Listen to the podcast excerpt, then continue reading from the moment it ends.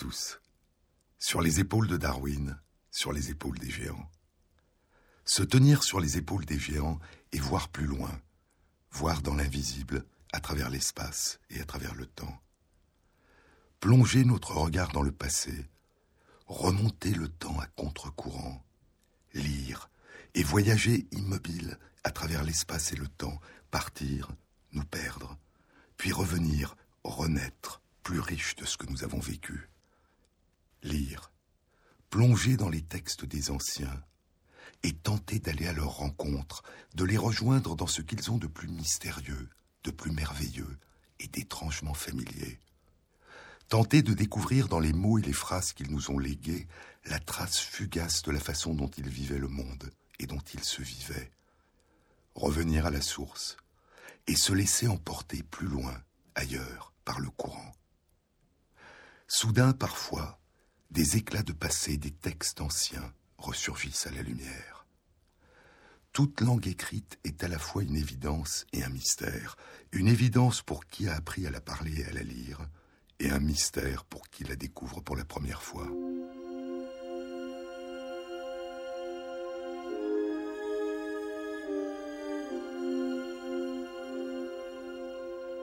Des signes étranges, parfois très beaux, mais dont le sens demeure impénétrable. Comme à partir de la fin du XVIIIe siècle, lorsque sont découverts des textes antiques dont l'écriture et la langue sont entièrement inconnus. Parce qu'il n'y a plus depuis longtemps personne pour les parler, pour les lire, pour les enseigner, parce qu'elles se sont perdues dans la nuit de l'histoire. Je vous ai parlé du déchiffrement en 1857 du mystérieux syllabaire cunéiforme de la langue acadienne, la langue de Babylone et de la Syrie, grâce aux inscriptions trilingues de Persépolis et de Béistoun, en vieux persan, en langue élamite et en langue acadienne. Puis, au début du XXe siècle, il y aura la découverte et le déchiffrement de l'ancienne langue sumérienne, la première langue écrite de la Mésopotamie, la plus ancienne écriture dont nous ayons la trace, qui date d'il y a plus de 5000 ans. Puis il y aura la découverte de la langue des Hittites, qui avait adopté l'écriture cunéiforme de la Mésopotamie, puis la découverte de la langue ourartéenne, parlée et écrite il y a 3000 ans dans Urartu, le nom antique de l'Arménie, et de la langue ourite, son ancêtre. Enfin, en 1931, seront déchiffrées l'écriture et la langue d'Ougarit, la capitale d'un royaume qui avait connu son apogée entre il y a 3800 ans et il y a 3200 ans. Les ruines avaient été excavées à Ras Shamra, au bord de la Méditerranée, dans le nord de la Syrie. Et dans la ville brûlée par les mystérieux peuples de la mer, il y a un peu moins de 3200 ans, il y avait des bibliothèques emplies de tablettes d'argile, couvertes de textes écrits en signes cunéiformes et dans une langue inconnue. Un alphabet cunéiforme de 30 consonnes, sans voyelles, et sans rien de commun avec les autres écritures cunéiformes de la Mésopotamie. On l'a appelé l'alphabet ougaritique. C'est probablement l'un des plus anciens alphabets de l'humanité, un ancêtre des alphabets phéniciens, araméens et hébreux. Et parmi les textes traduits, il y a l'épopée d'Akat, ou légende de Danel, la légende de Kéret, ou épopée du roi Kéret, et le cycle du dieu Baal. Et ainsi, parfois, la science nous permet de découvrir l'art. Une aventure scientifique, l'épigraphie, le déchiffrement des écritures et des langues antiques inconnues, nous a donné accès à la splendeur des œuvres littéraires et de la culture perdue d'une partie des plus anciennes civilisations qui nous ont précédés. Dans toute l'histoire de l'histoire, dit Jean Bottero, il n'y a peut-être pas d'aventure plus extraordinaire que celle qui, en un siècle, a ainsi mené les savants d'une première étincelle à laquelle personne n'avait pris garde, à tout un flamboiement de découvertes et de déchiffrements, tous plus ardus, ingénieux et inimaginables les uns que les autres, et de la sorte à la remise au jour d'énormes et capitales portions de notre passé, jusque-là à jamais égarées dans le temps. Mais cette aventure n'était pas achevée. En 1953, une autre aventure spectaculaire allait aboutir au déchiffrement d'une autre écriture inconnue. Elle n'avait pas été découverte en Mésopotamie, ni au Moyen-Orient, ni en Asie mineure, mais sur une île de la mer Méditerranée, au sud-est de la Grèce, la Crète. Et la quête qui avait amené à sa découverte n'était pas la quête des vestiges de la Syrie et de la Babylonie mentionnés dans la Bible, mais la quête des vestiges des récits de la Grèce antique, la quête de la civilisation dont l'Iliade et l'Odyssée font le récit. Et la civilisation dont parlait un grand récit qui avait traversé le temps, la légende de Thésée, d'Ariane, de Dédale, du labyrinthe et du Minotaure. Le royaume du grand roi Minos, la Crète.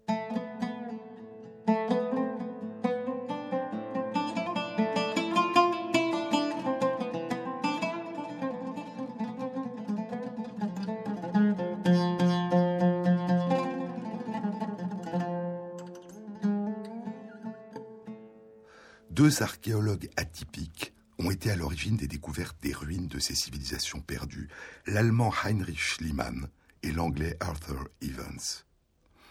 En 1872, Schliemann découvre à Hisarlik, sur les rives de la Turquie en Anatolie, au bord de la mer Égée, les ruines de la ville de Troie. Les récits de l'Iliade et de l'Odyssée avaient une relation à l'histoire.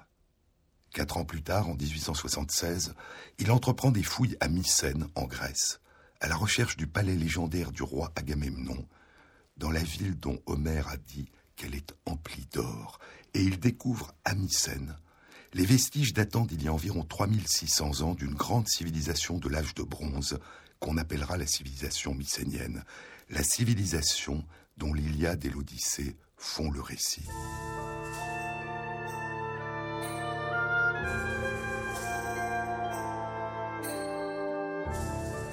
Il y a les ruines d'un palais, une forteresse et des tombes avec des vestiges de 19 corps et cinq masques mortuaires en or, dont celui que Schliemann appellera le masque d'Agamemnon. Agamemnon l'Atride, le fils d'Atrée, roi d'Argos et de Mycène, qui commande dans l'Iliade la troupe des Achéens, les Grecs, durant la guerre de Troie. Il est le frère de Ménélas, roi de Lacédémone, Ménélas l'époux d'Hélène, qui, en s'enfuyant avec Paris, le prince troyen, provoqua la guerre de Troie. Au moment où commence l'Iliade, cela fait déjà dix ans que Grecs et Troyens s'affrontent devant la ville de Troie. Sur les épaules de Darwin, France Inter, Jean-Claude Amezen.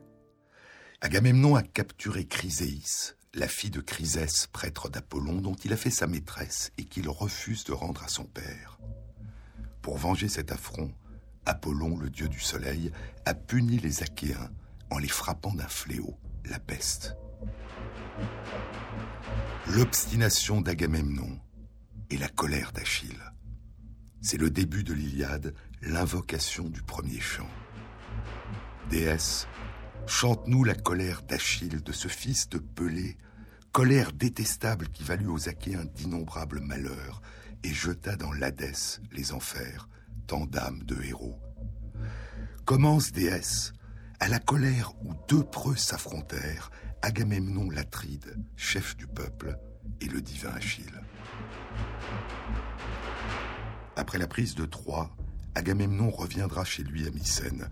Il sera tué par Égiste, son cousin, amant de son épouse, Clytemnestre. Et son funeste destin apparaît par fragments au long de plusieurs chants de l'Odyssée. Son retour à Mycène est décrit dans le quatrième chant de l'Odyssée. Il foulait avec joie la terre de ses aïeux. Il touchait, il baisait le sol de sa patrie. Quel flot de chaudes larmes et quel regard d'amour donné à son pays. Mais le veilleur du haut de la tour de guet le vit. Le fourbe Égiste avait posté cet homme. Au chant 11 de l'Odyssée, Ulysse, sur les conseils de la magicienne Circé, est descendu chez Hadès, au royaume des ombres. Ulysse y rencontre l'ombre d'Agamemnon, qui lui dit Fils de Laerte, écoute, ô rejeton des dieux, Ulysse aux mille ruses. Ce n'est pas Poséidon qui coule à mes vaisseaux sous la triste poussée de ces vents de malheur. Ce n'est pas sous les coups d'ennemis au rivage que je trouvais la mort. Mais au manoir d'Égiste, où je fus invité, c'est lui et ma maudite épouse Clytemnestre, qui me tuèrent chez eux en plein festin. Voilà de quelle mort infâme j'ai péri. Mais Oreste, le fils d'Agamemnon, le frère d'Électre, tuera avec l'aide d'Électre les amants Égiste et Clytemnestre, vengeant ainsi la mort de leur père.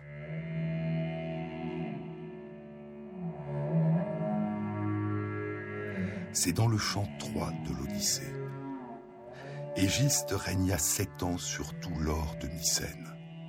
Mais la huitième année survint pour son malheur notre divin Oreste. Il revenait d'Athènes et filial vengeur, il surprit et tua cette mère odieuse et ce fourbe d'Égiste. Et cette succession de trahisons et de meurtres constituera ce que l'on a appelé la malédiction des Atrides. Alors que les fouilles à Mycène révélaient les splendides vestiges de la civilisation mycénienne, on ne découvre aucune trace de l'existence d'une écriture. L'archéologue Arthur Evans est persuadé qu'une telle civilisation devait avoir une forme d'écriture. Mais il n'y a dans l'Iliade et l'Odyssée qu'une seule allusion à l'écriture, à une mystérieuse écriture. C'est dans le sixième chant de l'Iliade. Tout au fond du pays d'Argolide, éleveur de chevaux, Éphire, aujourd'hui Corinthe, était la ville où résidait Sisyphe, fils d'Éole, qui fut le plus rusé des hommes. Il eut pour fils Glaucos, qui fut père à son tour du grand Bélérophon, à qui les dieux donnèrent une grande beauté. Or la divine Anthée, épouse de Proétos, roi de Tyrinthe en Argolide, brûla pour ce héros d'un amour insensé et désira s'unir à lui en secret. Mais comme elle ne pouvait persuader le héros aux sentiments loyaux à l'esprit avisé, elle fit un mensonge pour se venger et dit au roi Proétos Ah, puisses-tu mourir, Proétos, si tu ne fais périr Bélérophon, qui, malgré moi, voulait me prendre entre ses bras. Elle dit, et ces mots courroucèrent le roi, qui en son cœur médita sa ruine.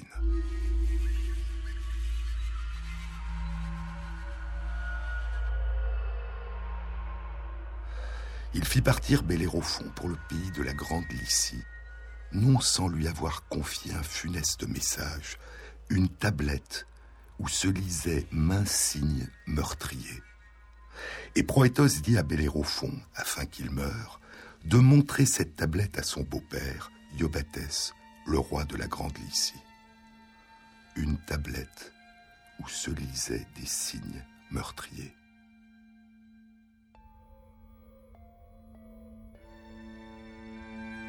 C'est la seule mention dans l'œuvre d'Homère de l'existence possible d'une écriture à l'époque de la civilisation mycénienne. Pierre Vidal-Naquet, dans son introduction à la traduction en français du livre de John Chadwick, Le déchiffrement du linéaire B, écrit Dans Sur le démon de Socrate, Plutarque raconte qu'au IVe siècle avant notre ère, il y a plus de 2350 ans, Agésilas, roi de Sparte, fit ouvrir à Thèbes la tombe prétendue d'Alcmène, mère d'Héraclès. On y découvrit, entre autres objets, une tablette de bronze, dit Plutarque, avec des caractères inscrits d'une stupéfiante antiquité. On ne put rien déchiffrer, bien que, après lavage du bronze, les signes étaient fort clairs. Les caractères, poursuit Plutarque, avaient une allure à la fois particulière et barbare, très proche de ceux qu'utilisent les Égyptiens. C'est pourquoi Agésilas, dit-on, en envoya une copie au roi d'Égypte en lui demandant de la soumettre au prêtre pour interprétation. En 1893, Ivans découvre chez un antiquaire d'Athènes des pierres antiques sur lesquelles sont gravés des symboles qui ressemblent à des sceaux avec des signes. Est-ce une écriture? Il en est persuadé. Les pierres gravées ne proviennent pas de Grèce, mais des environs de la ville de Knossos, en Crète. C'est à Knossos, dans un magnifique palais, que selon la légende avait vécu dans les temps reculés de la civilisation mycénienne le grand roi Minos qui régnait sur la Crète et qui aurait conquis la Grèce. En 1900, Ivan s'achète le site de Knossos et y entreprend des fouilles archéologiques. Il met au jour les ruines du palais du roi Et à peine un mois après le début de ses fouilles à Knossos, il découvre dans le palais un coffre empli de tablettes d'argile couvertes de mystérieuses écritures inconnues. L'incendie du palais de Knossos avait préservé les tablettes d'argile en les cuisant. Slip into the back door. Step into the garden where you hardly will be seen. Don't let this moment slip away, it's new and it's pristine. Slip into your robe, there's no time to get dressed. This is not the time to feel low, to be distressed. Slip into your robe and be naked underneath. You are warm and beautiful, and happiness is brief.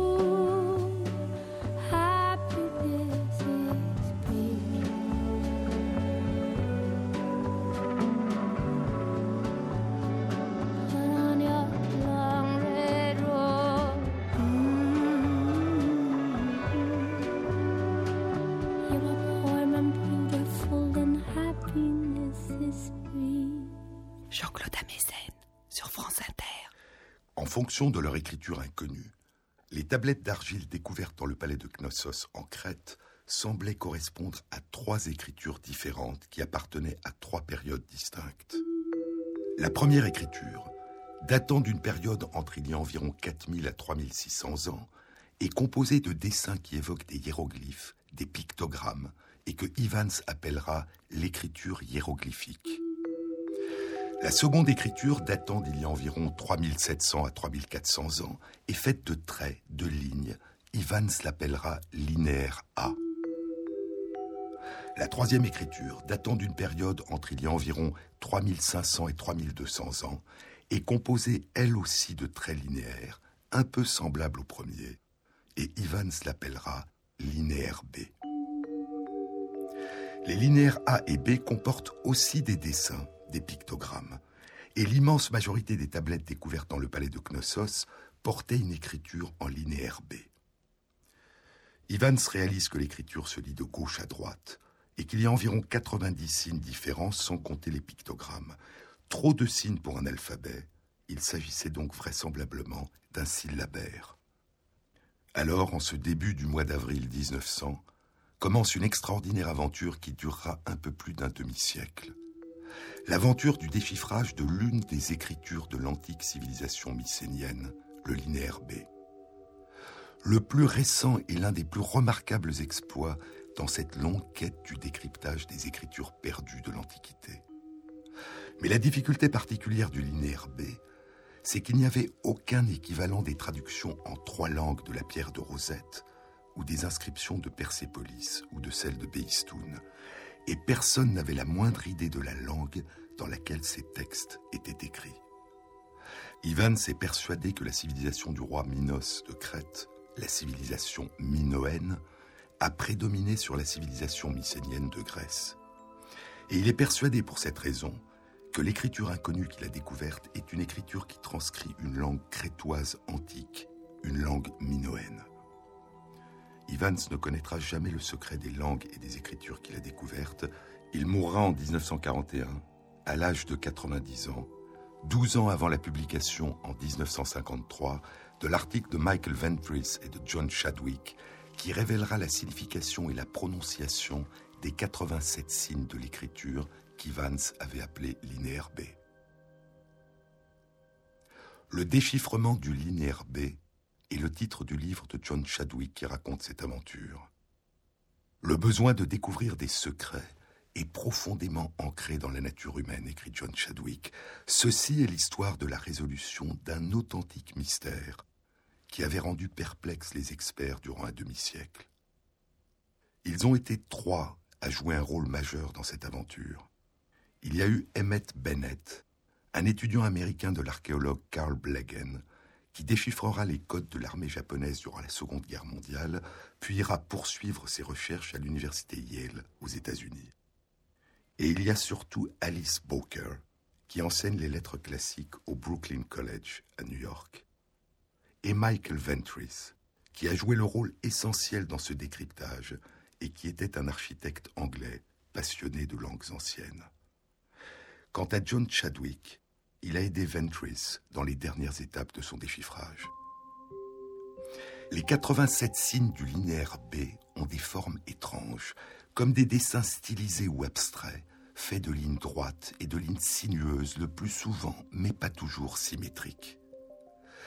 Il y a différentes variations sur le thème des tridents, des variations sur le thème de deux haches croisées, un cercle avec à l'intérieur une croix, un cercle avec à l'intérieur quatre segments de droite horizontaux superposés deux à deux, trois rectangles superposés, une forme de A majuscule dans notre alphabet avec une seconde barre horizontale, un A majuscule sans barre horizontale mais avec une barre verticale à l'intérieur, un S majuscule à l'envers, un H majuscule avec trois barres horizontales, un signe qui ressemble au B majuscule de notre alphabet, un signe qui ressemble au C majuscule de notre alphabet, avec au milieu un petit cercle, un triangle qui repose sur la pointe, l'équivalent d'un grand verre de bière à moitié plein, avec un ruban en haut sur le côté.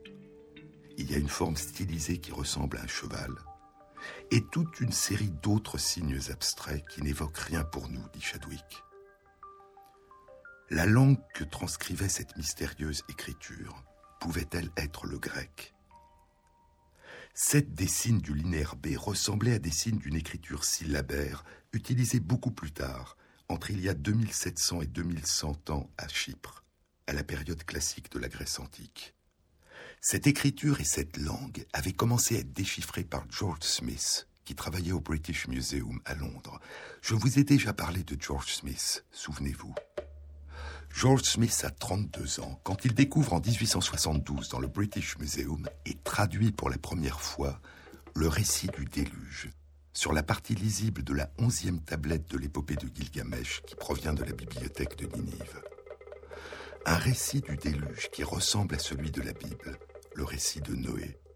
Mais il est écrit en signe cunéiforme, en langue acadienne, sur une tablette d'argile mésopotamienne.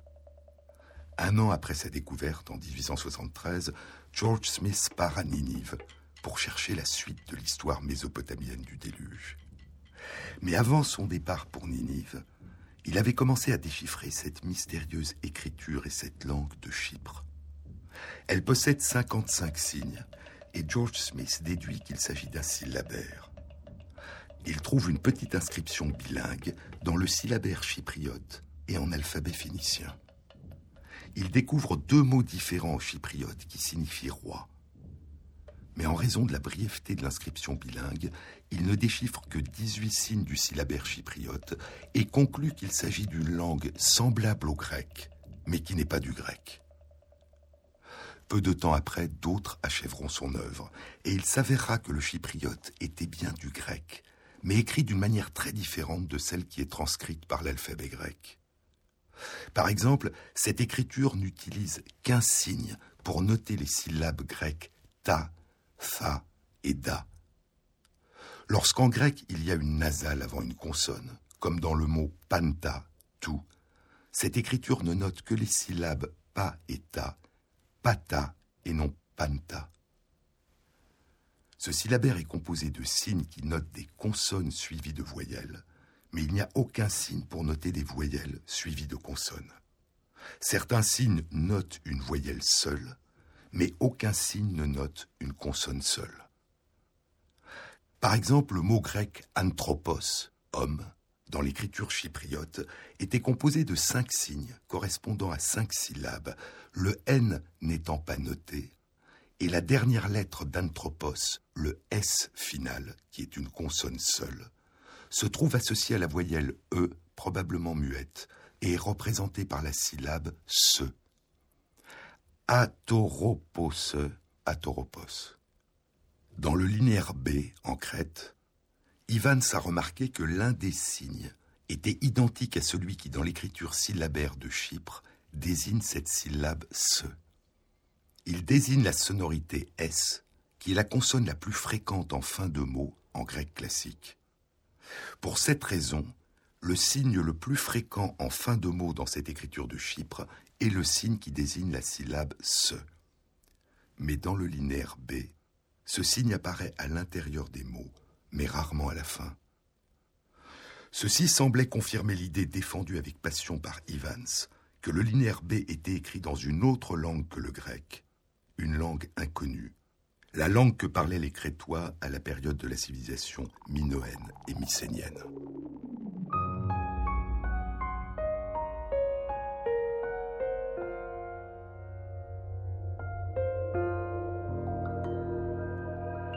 Dans l'Iliade, Agamemnon est le roi de Mycène. Un autre héros grec de l'Iliade, le sage Nestor, fils de Nélée, est le roi de Pylos. Suivant les indications d'Homère, Karl Blegen, un archéologue de l'université de Cincinnati, découvre en 1939 à Pylos un palais datant de la période de la civilisation mycénienne. Et dans ce palais, dans la salle des archives, il y a des tablettes d'argile couvertes de linéaire B, comme à Knossos. Il semblait donc bien qu'on écrivait le linéaire B en Grèce également, et non pas seulement en Crète. Mais pour Ivan et pour la majorité des chercheurs, cela ne signifiait pas que la langue écrite en B était du grec. Cela semblait signifier que les royaumes de la civilisation mycénienne en Grèce, qui étaient alors sous l'influence du royaume de Crète, parlaient le crétois. Pour différentes raisons, les chercheurs dans le monde avant 1950 ne disposeront que d'une toute petite fraction des textes en B qu'Ivans et Blegen avaient découverts.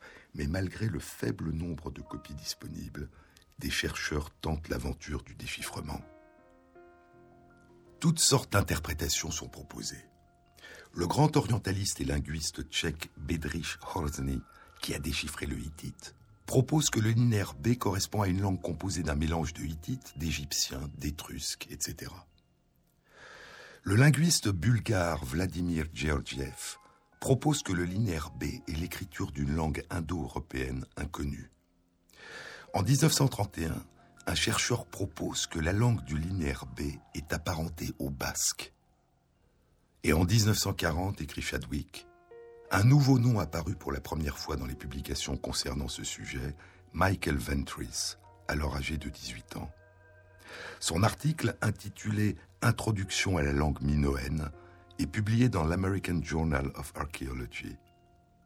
En écrivant aux éditeurs, il avait pris soin de cacher son âge, et à l'endroit où dans les publications scientifiques on doit indiquer l'institution dans laquelle on travaille, il avait simplement noté Londres. Et bien que plus tard il considéra cet article comme puéril, il était très bien construit. Ventris proposait que la langue minoenne était la langue des Étrusques, une langue perdue, non déchiffrée.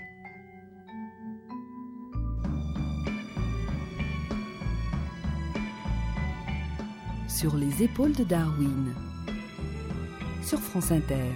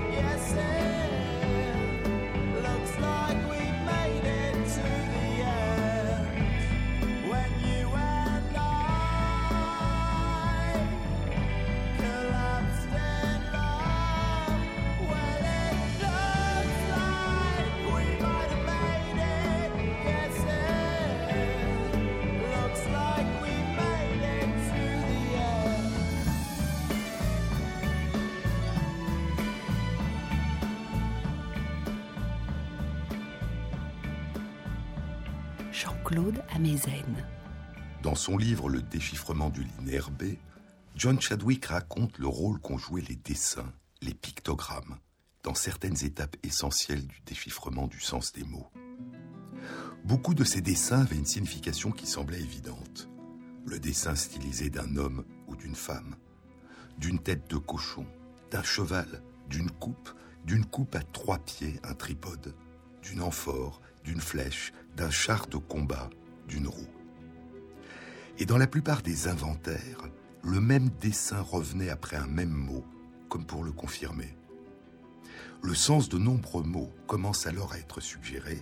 Un groupe de signes devant le pictogramme cheval devait signifier dans cette langue le mot cheval. La plupart des tablettes semblaient être des inventaires avec des mots suivis de pictogrammes, puis des traits qui semblaient correspondre à des chiffres dans un système décimal. Emmett Bennett découvrira la signification des chiffres. Un trait vertical, c'est 1. Un trait horizontal, c'est 10. Un cercle, c'est 100. Un cercle avec quatre rayons à l'extérieur comme un petit soleil, c'est 1000. Et 10 000, c'est un cercle avec quatre rayons extérieurs et un long trait horizontal qui traverse le cercle de part en part. Bennett déchiffrera aussi la notation des systèmes de volume et de poids, tonnes, quintaux, kilos, livres. Les pictogrammes évidents, comme ceux de l'homme et de la femme, ont permis d'identifier dans les pictogrammes qui désignaient des animaux les traits qui indiquaient s'ils étaient mâles ou femelles, en complétant le pictogramme qui désignait l'espèce de l'animal.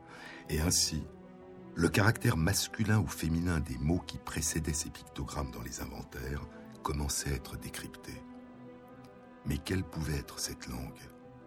Et comment les mots et les signes dont il était évident qu'il s'agissait d'une écriture phonétique se prononçaient-ils? Comment lire cette langue? Comment comprendre ces mots? Comment comprendre la signification de ces signes obscurs? Et comment dire cette langue? Comment lui donner sa voix? Comment prononcer les mots comme on les prononçait il y a plus de 3000 ans? Comment faire revivre non seulement le sens, mais aussi la sonorité de cette langue perdue la pionnière dans cette quête sera Alice Cobert. C'est elle qui, la première, s'est attachée méthodiquement à découvrir la nature de la langue à travers l'écran de l'écriture, dit Chadwick.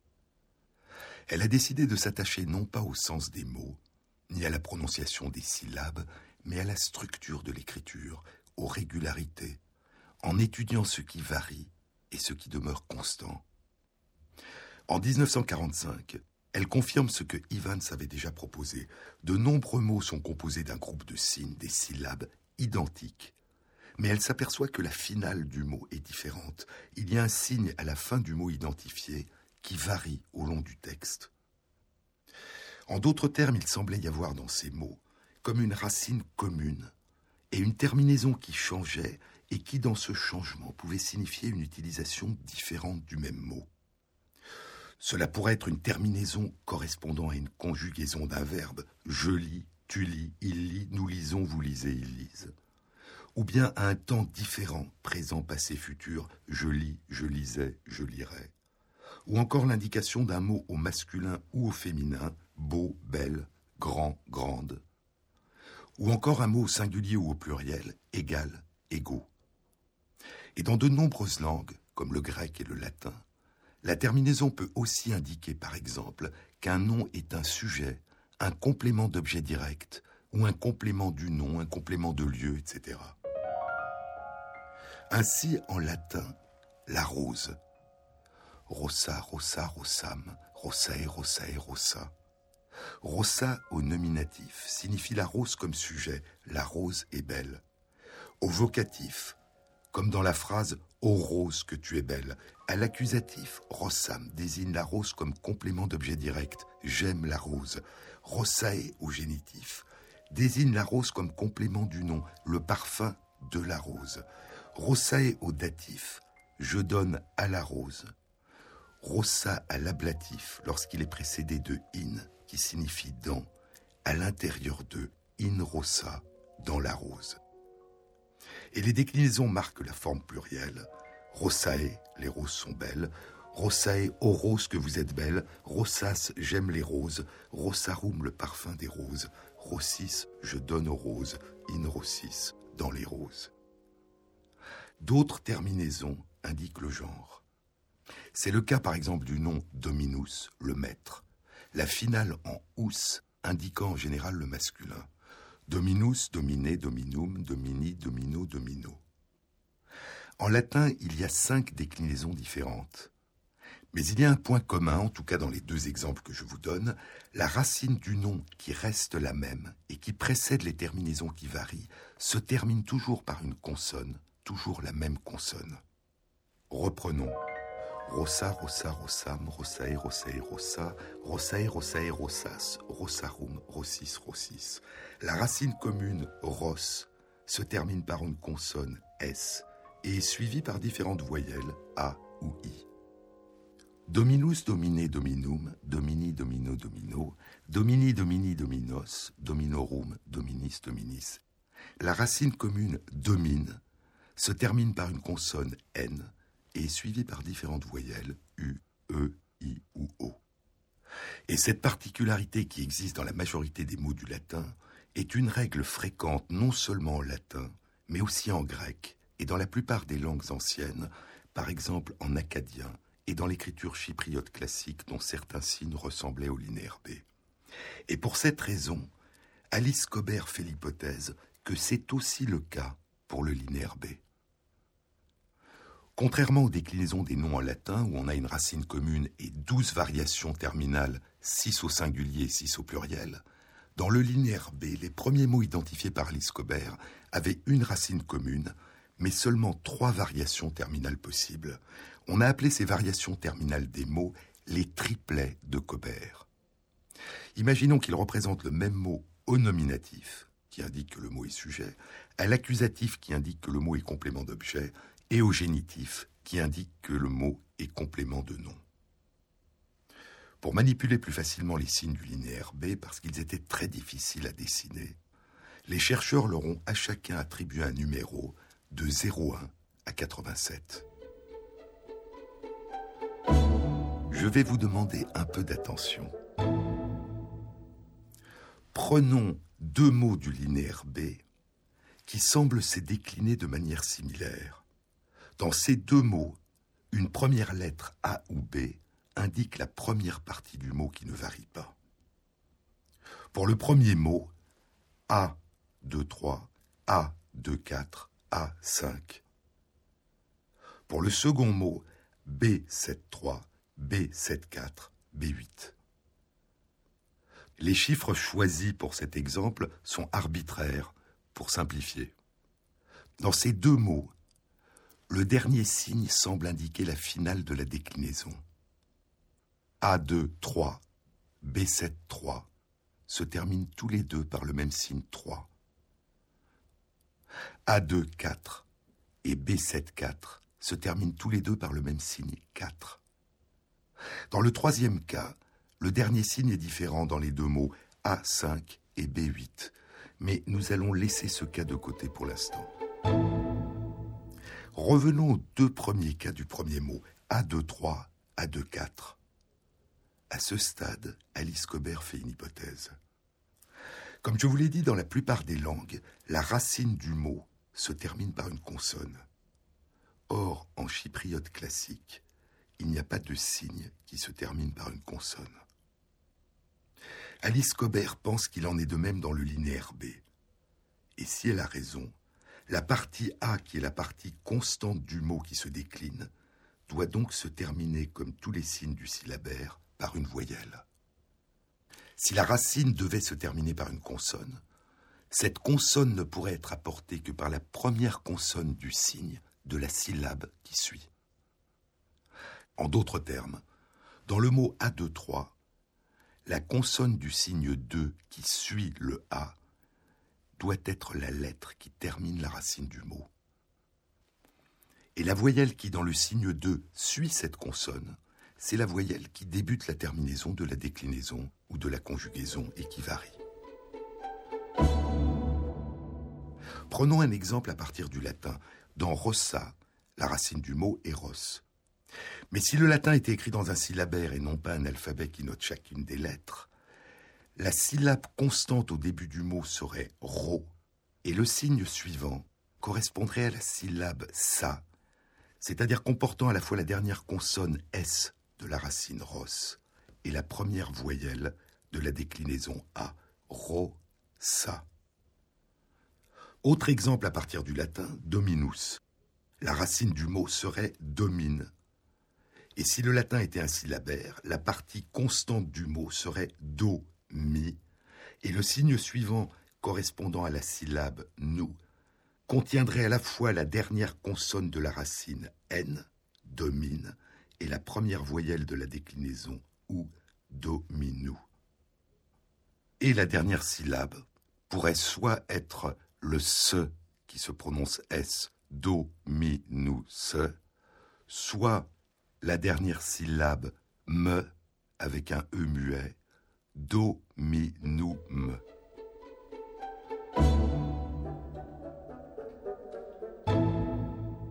Alice Cobert n'a aucune idée de la prononciation des signes qu'elle a tirés des tablettes qu'elle tente de déchiffrer en distinguant des invariants.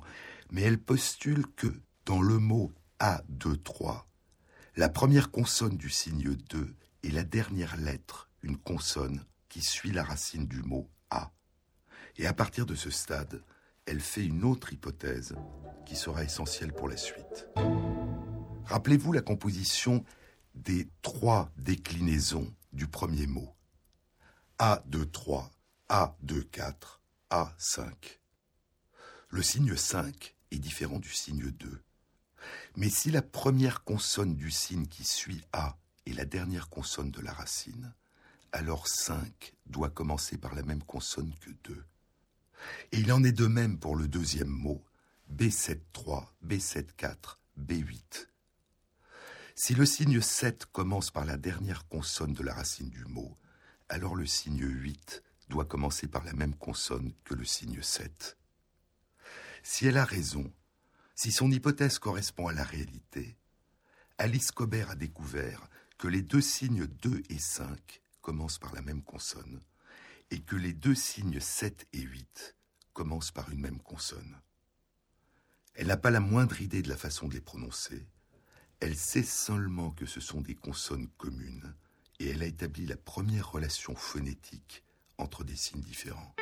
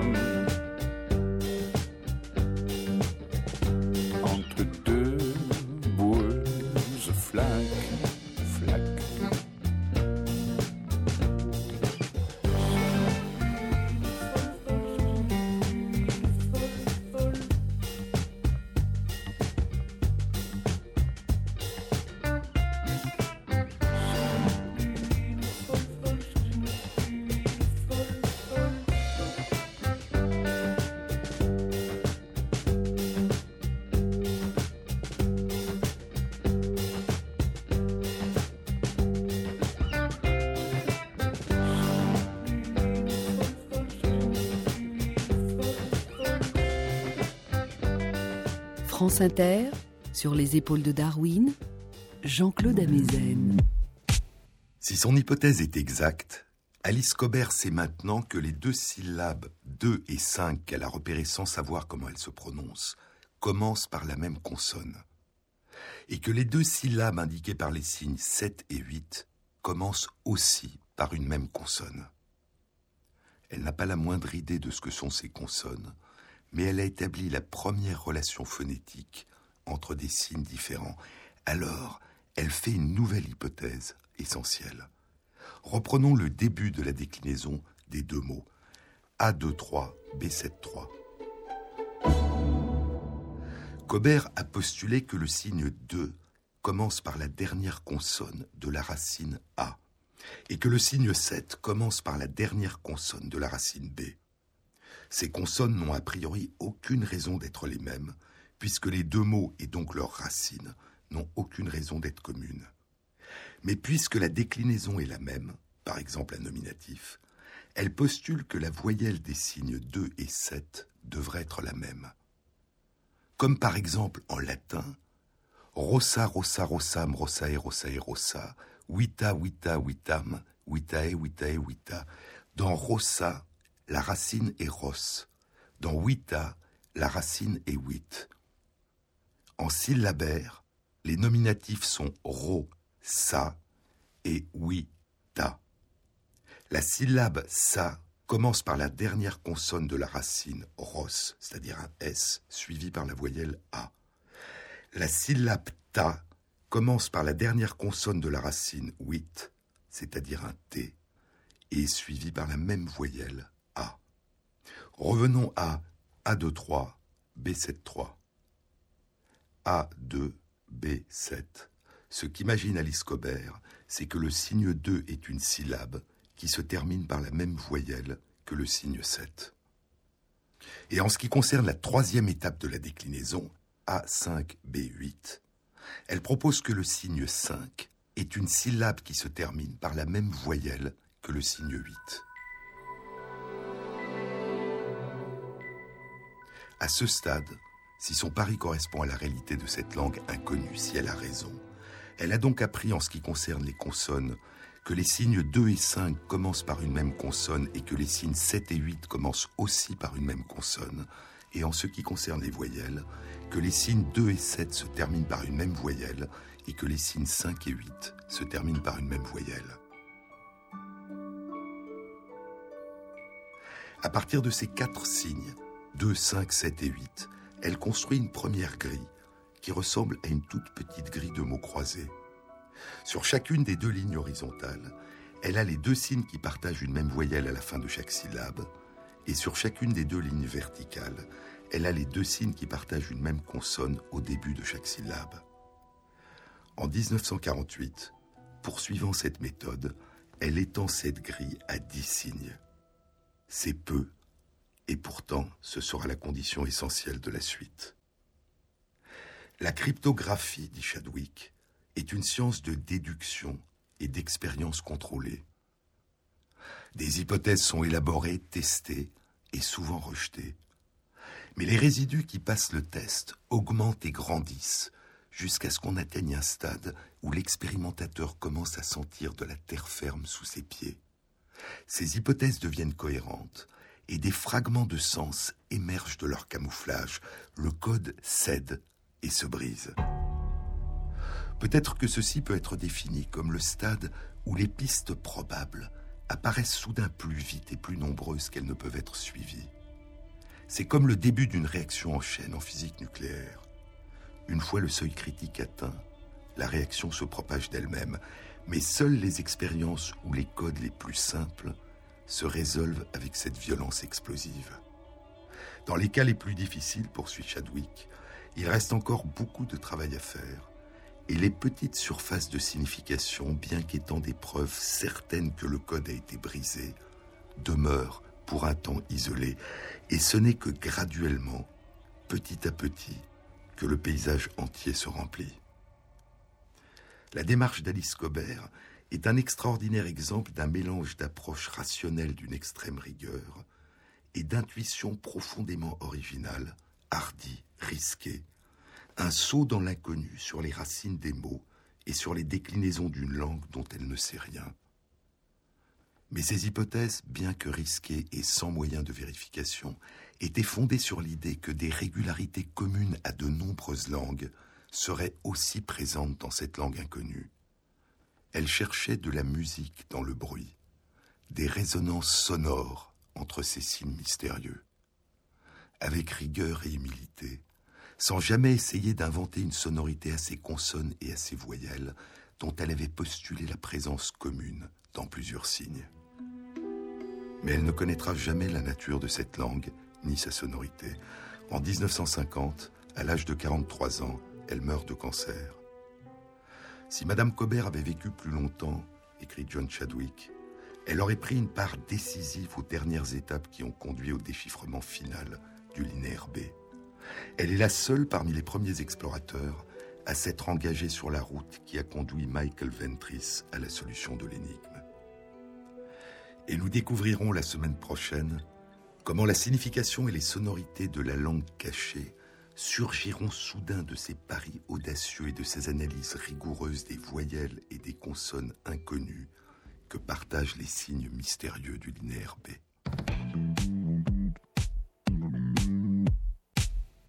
La prochaine rencontre transdisciplinaire du Centre d'études du vivant à l'Université Paris Diderot, dans la série Les battements du temps, aura lieu le mardi 16 juin 2015, de 19h à 21h, à Paris. Elle sera animée par l'astrophysicien et poète Michel Cassé sur le thème Espace perdu, temps retrouvé. Tous les renseignements concernant cette rencontre se trouvent à la page de l'émission sur le site franceinter.fr.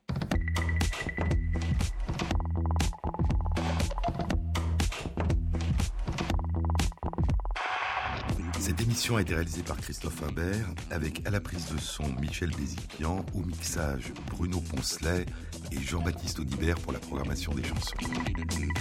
Et merci à Christophe Magère qui met en ligne sur le site de l'émission les articles scientifiques et les livres dont je vous ai parlé.